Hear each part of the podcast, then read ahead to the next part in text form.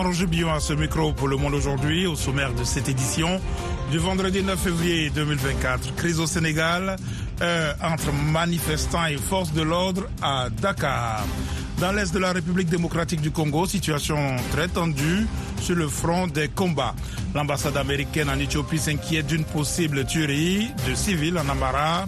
Crise à Gaza, Washington alerte sur un désastre à Rafah et assure ne pas soutenir une opération sans une planification sérieuse concernant les civils sur place.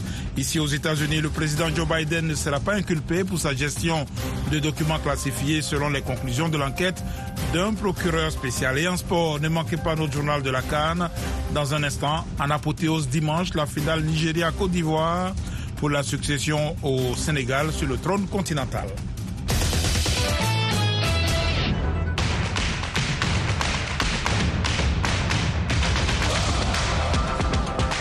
Nous ne sommes plus qu'à deux jours de la finale de la Coupe d'Afrique des Nations 2023.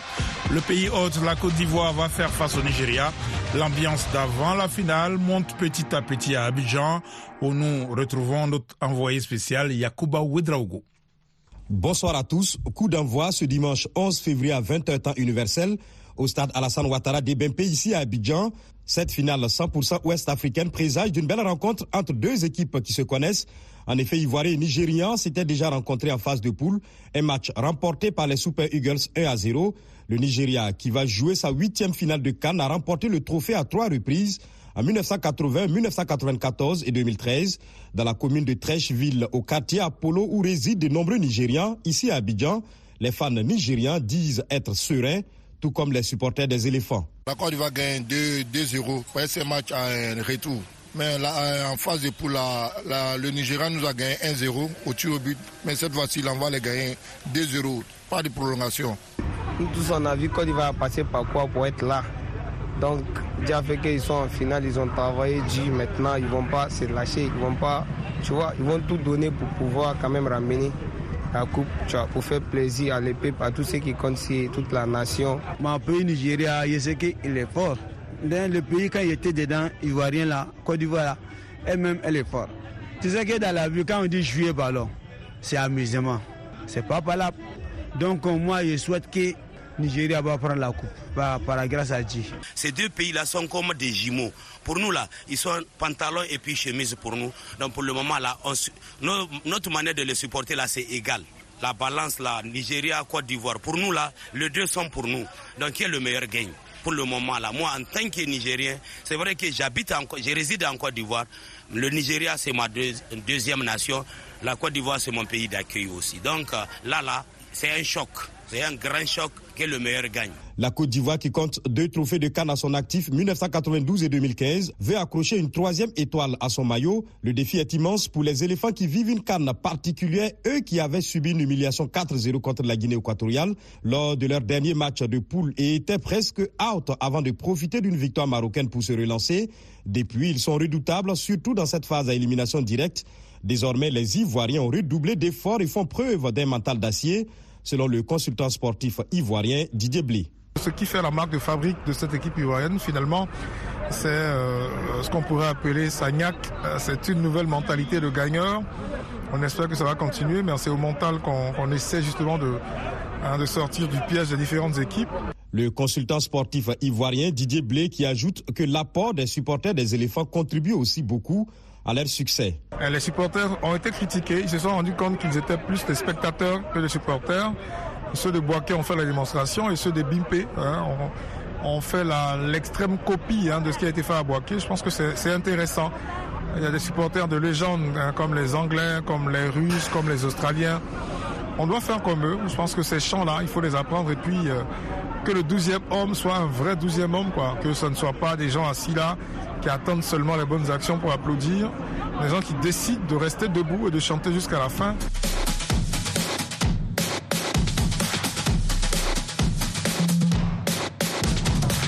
Il y aura un match dans cette finale, celui entre les buteurs ivoiriens Sébastien Haller et nigérien Victor Osimhen, tous deux solides et qui apportent beaucoup à leurs équipes, même si chacun n'a inscrit qu'un seul but jusqu'ici. Ce match, dans le match, supporters ivoiriens et nigériens l'attendent fermement. Bon, vraiment, c'est un choc de titans à l'heure euh, et puis aux Imen là. Vrai, vrai, on a vu Entre Côte d'Ivoire et puis Nigeria, là, il y a eu match à aller, d'après les Ivoiriens. Donc c'est un riz couché. Donc le retour là, vraiment là, il y a du, il y a du fil à retordre pour, pour tout un chacun. Donc vraiment, que le meilleur gagne. Forcément, ça sera un dieu, ça sera un choc. Nous tous, on connaît les deux en Europe. Comment les batailles se passent du côté d'Allemagne et l'Italie, chacun, tu vois, dans son mieux, dans son club. Donc je sais qu'ils vont essayer de tout donner pour pouvoir, tu vois. Après, le meilleur va prouver. Bien avant cette finale de dimanche entre la Côte d'Ivoire et le Nigeria, Demain samedi, la République démocratique du Congo et l'Afrique du Sud vont s'affronter dans la petite finale dans l'espoir d'accrocher la médaille de bronze. Yacouba Ouidraougo, Abidjan, Ouvewa Afrique.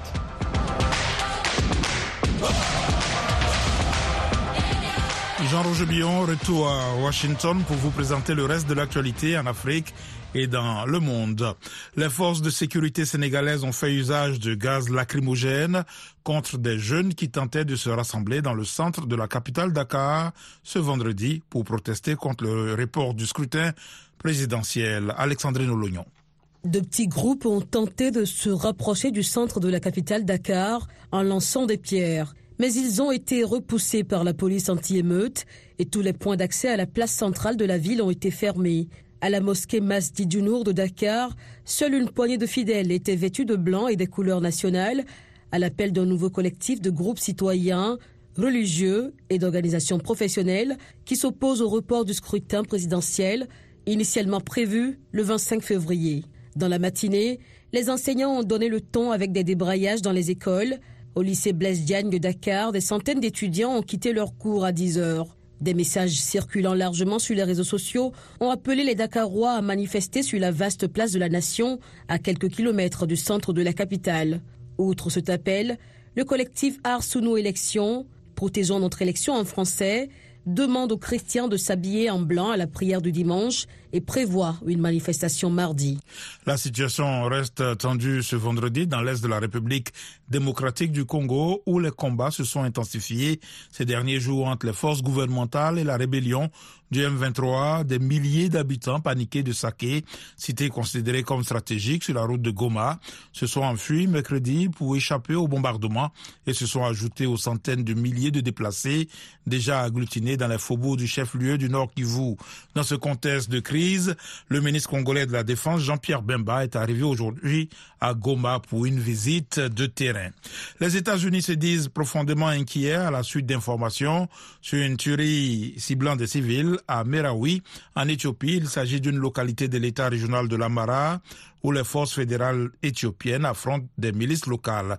Les précisions avec Mohamedou Mfa. Selon des médias locaux et étrangers qui citent des habitants, au moins 50 civils ont été tués par les forces gouvernementales le 29 janvier à Merawi, localité située à une trentaine de kilomètres de Bahir Dar, capitale régionale de l'Amara. D'après les témoins cités par ces médias, cette tuerie est survenue en représailles à des affrontements le même jour entre forces fédérales et Fano, des milices populaires d'autodéfense à Amara, la deuxième communauté ethno-linguistique d'Éthiopie. Ces informations n'ont pu être vérifiées dans l'immédiat, les autorités éthiopiennes refusant depuis le début du conflit l'an dernier l'accès à la région aux journalistes.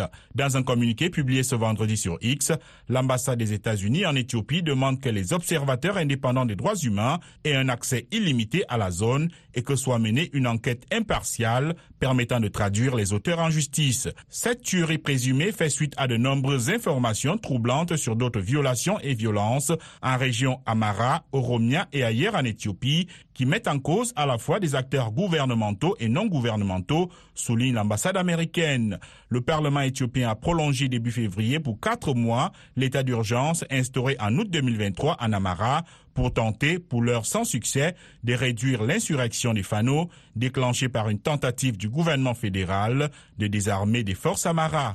Le premier groupe de presse privée du Bénin, la Gazette du Golfe, a annoncé aujourd'hui le licenciement de ses 200 employés après le gel de ses comptes bancaires par les autorités béninoises. La Gazette du Golfe a été le seul journal d'opposition dans le pays jusqu'en 1990. VOA Afrique, à Washington, vous êtes à l'écoute du monde aujourd'hui. L'armée israélienne bombarde ce vendredi Rafah, ville du sud de la bande de Gaza, où s'entassent plus d'un million de personnes, faisant craindre un désastre humanitaire pour les États-Unis. Le président Joe Biden a critiqué la réponse excessive d'Israël dans le territoire palestinien. Le point avec Rosine Monezero. Après que l'armée israélienne a concentré ses opérations militaires sur les villes de Gaza dans le nord, puis Han Younes plus au sud, le premier ministre Benjamin Netanyahu a ordonné mercredi de préparer une offensive sur Rafah, une ville située à la frontière fermée avec l'Égypte. 1,3 million de Palestiniens sont entassés dans cette ville, en grande majorité des personnes déplacées par les affrontements des derniers mois. Washington a averti jeudi d'un désastre à Rafah et assuré ne pas soutenir une opération sans une planification sérieuse concernant les civils sur place. Je pense, comme vous le savez, que la riposte dans la bande de Gaza a été excessive, a déclaré le président américain Joe Biden dans une rare critique à l'égard d'Israël. Le chef de la diplomatie américaine, Anthony Blinken, qui a conclu jeudi une tournée régionale visant à encourager les efforts pour obtenir une trêve, a exhorté Israël à protéger les civils dans ses opérations à Gaza, incluant Rafah.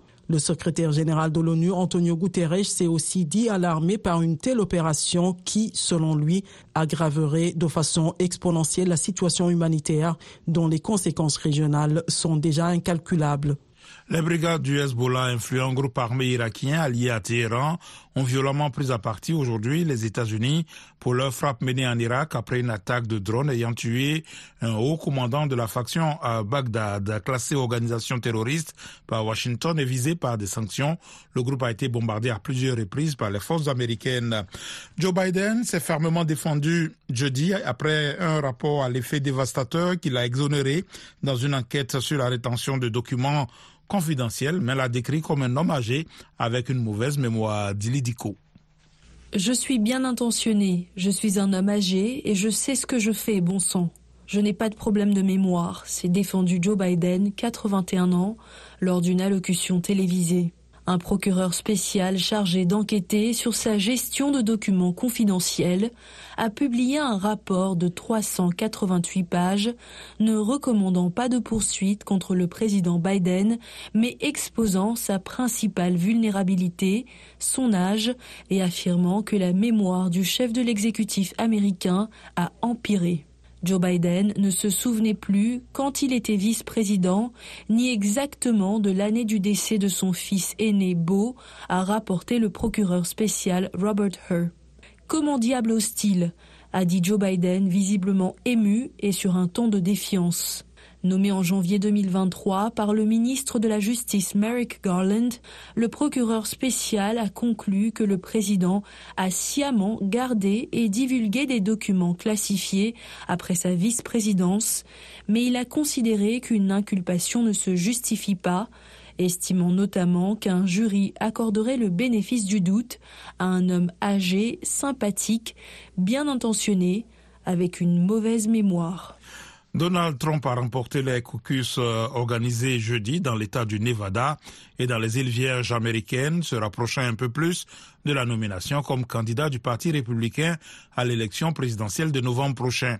L'ancien président était le seul candidat majeur dans le Nevada. Sa rivale Nikki Haley, sa seule adversaire à l'échelle nationale, ne s'étant pas présenté. Il devrait obtenir les 26 délégués qui étaient en jeu dans cet État dans la perspective de la Convention nationale du Parti républicain au mois de juillet. Le Chili rend aujourd'hui un dernier hommage à l'ex-président de droite, Sébastien Piñera, décédé mardi dans un accident d'hélicoptère clôturant trois jours de deuil national. Monsieur Piñera, 74 ans, l'un des hommes d'affaires les plus riches du Chili, est mort noyé quand l'hélicoptère qu'il pilotait s'est abîmé dans un lac. Trois autres personnes à bord s'en sont sorties pratiquement indemnes et perfectionner l'armée pour gagner la guerre au lendemain de sa nomination à la tête des forces ukrainiennes, Oleksandr Sersky a fixé un plan clair pour repousser les Russes, Moscou jurant de son côté que les changements à Kiev n'affecteront pas le cours du conflit. M. Sersky a été nommé jeudi à la place du très populaire général Valery Zaloujny, la présidence ukrainienne estimant qu'un changement était nécessaire après deux ans de guerre alors que le front semble gelé. Vous écoutez VO Afrique, dans un instant la page magazine de cette session d'information.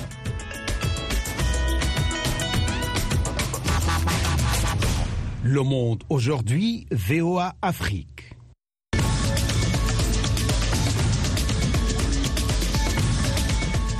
Vous êtes à l'écho du monde aujourd'hui sur VOA Afrique. Jean-Roger Billon de retour avec vous pour les dossiers du jour.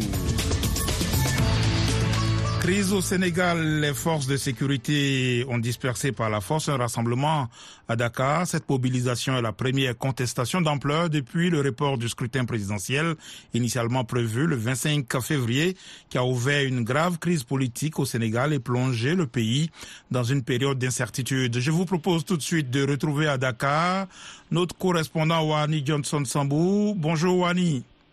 Bonjour. Alors, que s'est-il passé aujourd'hui à Dakar et quel est le pôle de la situation en ce moment? Alors la situation est très tendue à Dakar depuis le début de l'après-midi. Hein. Euh, le collectif des candidats de l'opposition euh, avait appelé à une manifestation euh, pacifique, ont-ils précisé, à la place de la nation, qui est le lieu habituel des grands rassemblements depuis plusieurs années. Mais comme à chaque fois ces dernières années, les forces de l'ordre qui sont opposées, ils ont bloqué tous les accès menant au lieu de regroupement et s'en est suivi des affrontements avec les manifestants qui ont joué au chat et à la souris avec les policiers et les gendarmes dans les rues euh, des quartiers euh, adjacents. Et jusqu'à l'heure où je vous parle, les affrontements se poursuivent. Et d'après les informations qui nous sont parvenues, d'ailleurs, ça a chauffé également en banlieue dakaroise. Alors, qui sont ceux qui exactement battent le pavé dans les rues dakaroises?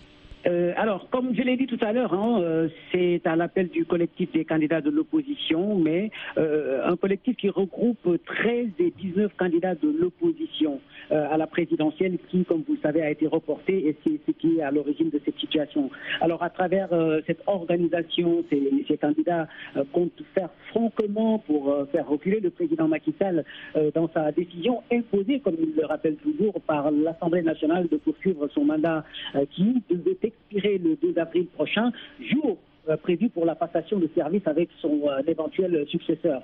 Mais pour l'instant, l'incertitude reste totale. Personne ne sait encore jusqu'où ira cette crise euh, qui fait pousser les germes de nouvelles tensions dans le pays. Et, au collectif qui a ajouté également les associations de la société civile.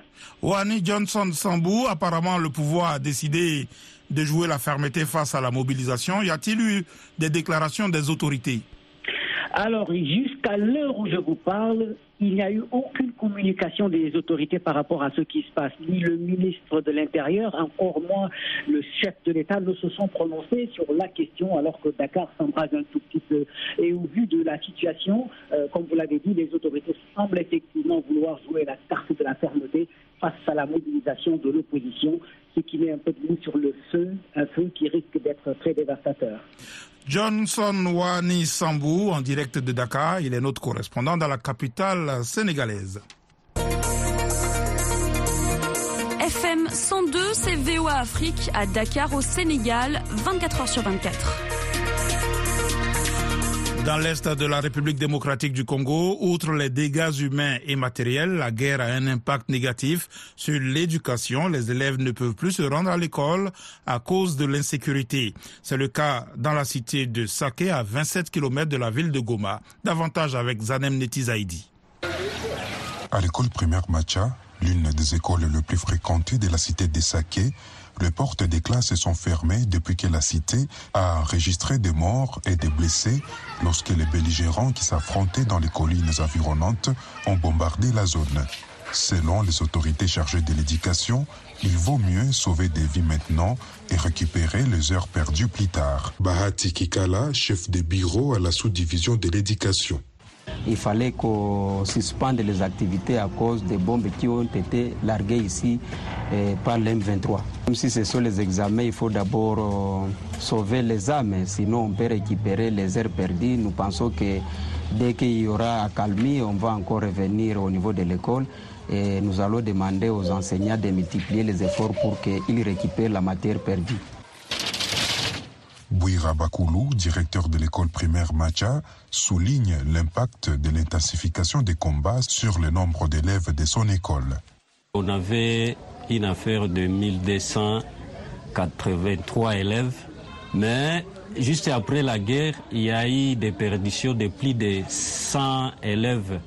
Et pourtant, c'est la gratuité. Donc, ça a été causé par la guerre. Il y a une partie euh, de nos élèves qui sont restés dans les cas de déplacés compte tenu aussi des coûts de vie et d'autres, les maisons étaient détruites, ils ne pouvaient plus retourner dans le milieu. Les parents s'inquiètent du sort de leurs enfants. Ils sont désespérés par la perspective d'une guerre interminable. Ils craignent les graves conséquences des l'oisiveté des enfants. Bahini Mongo Bienda est l'un d'entre eux. Nous avons peur que nos enfants ne puissent pas terminer l'année à cause de cette guerre qui ne semble pas devoir se terminer dans quelques jours.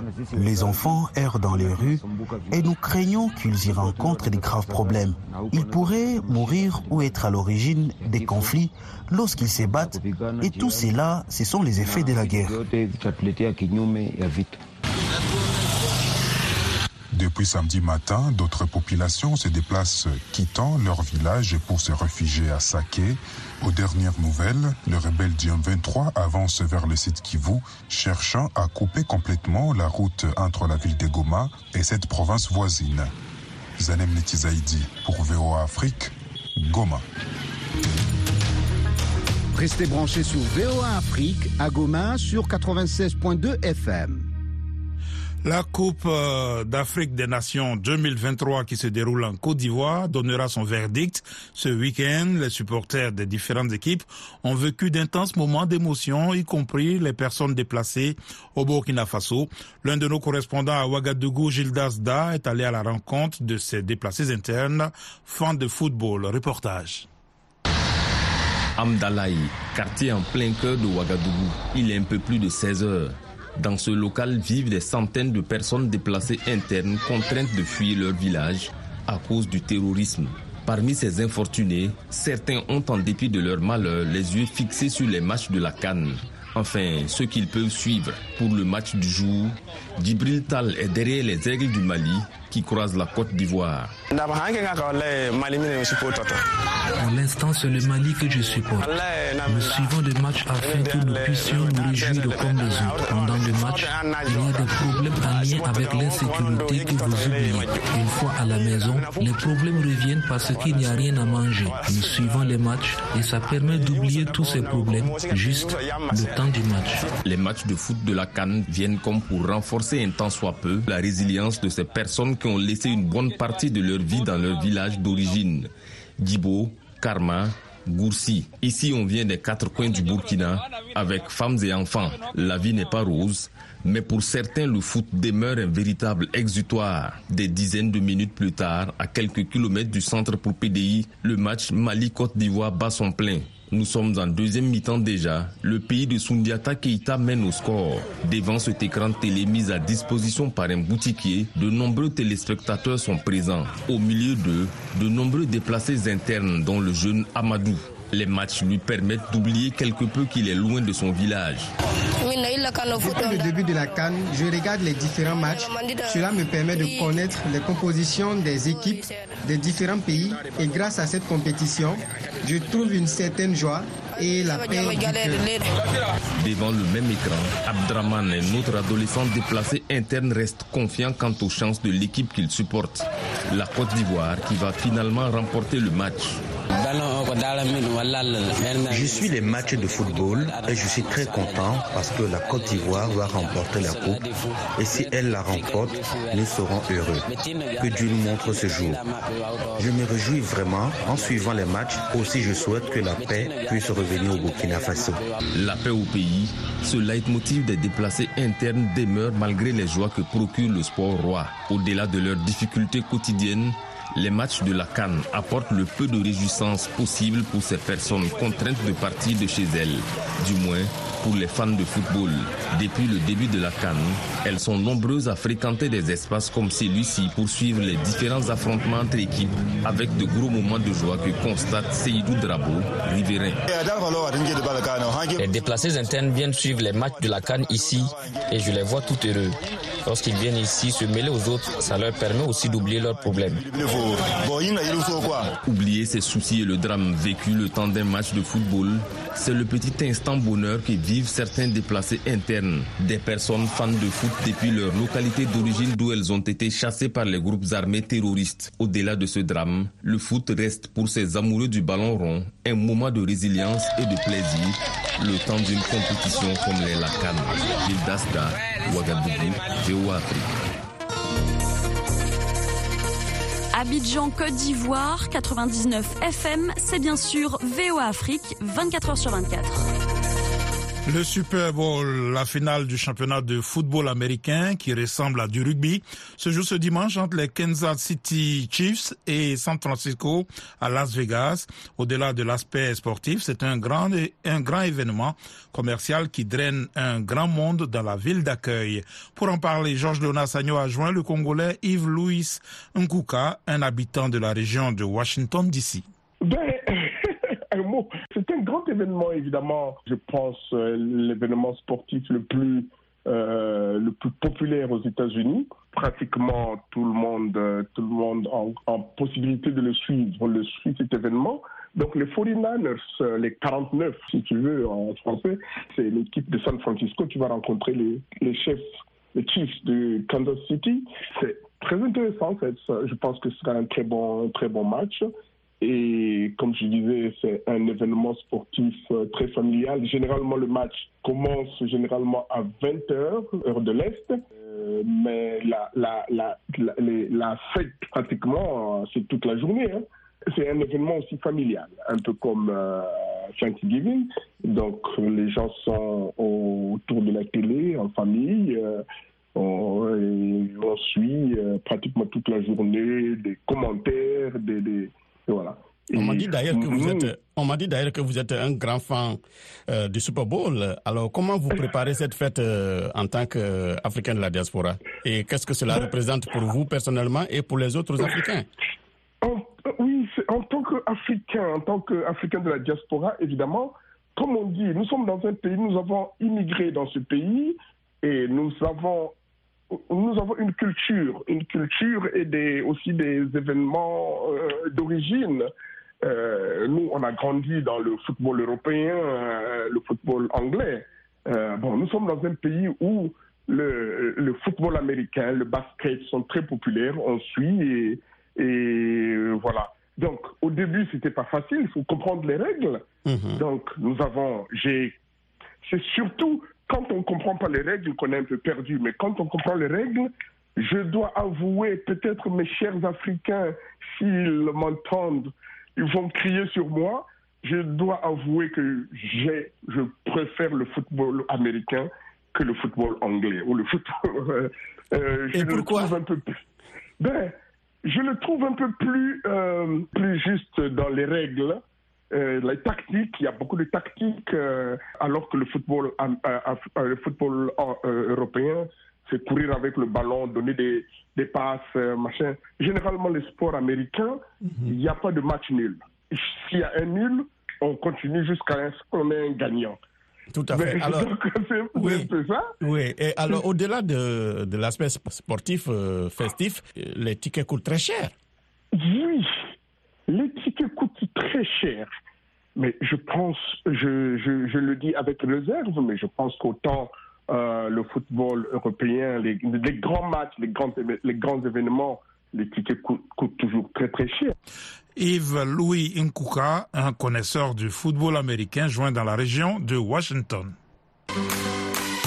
Salut les amis, ici Roger Montou de VOA Afrique. Téléchargez et partagez l'application RM Show VOA. Vous allez pouvoir nous suivre en direct sans problème. Vous serez aussi en mesure de suivre des émissions manquées et nous appeler, participer en live en direct sur notre application RM Show VOA. Vous pouvez trouver l'application dans votre Google Play. Cherchez tout simplement RM Show VOA. Merci infiniment de rester connecté avec RM Show sur l'application Google Play RM Show VOA.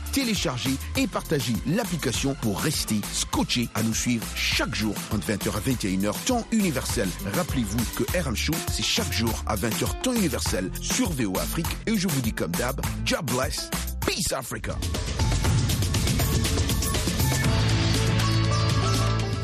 Le Monde aujourd'hui, c'est la fin de cette édition. Merci de l'avoir suivi. Jean-Roger Billon à ce micro, à la mise en onde, Joselle Morissin. Un grand merci à la rédaction et à toute l'équipe de production.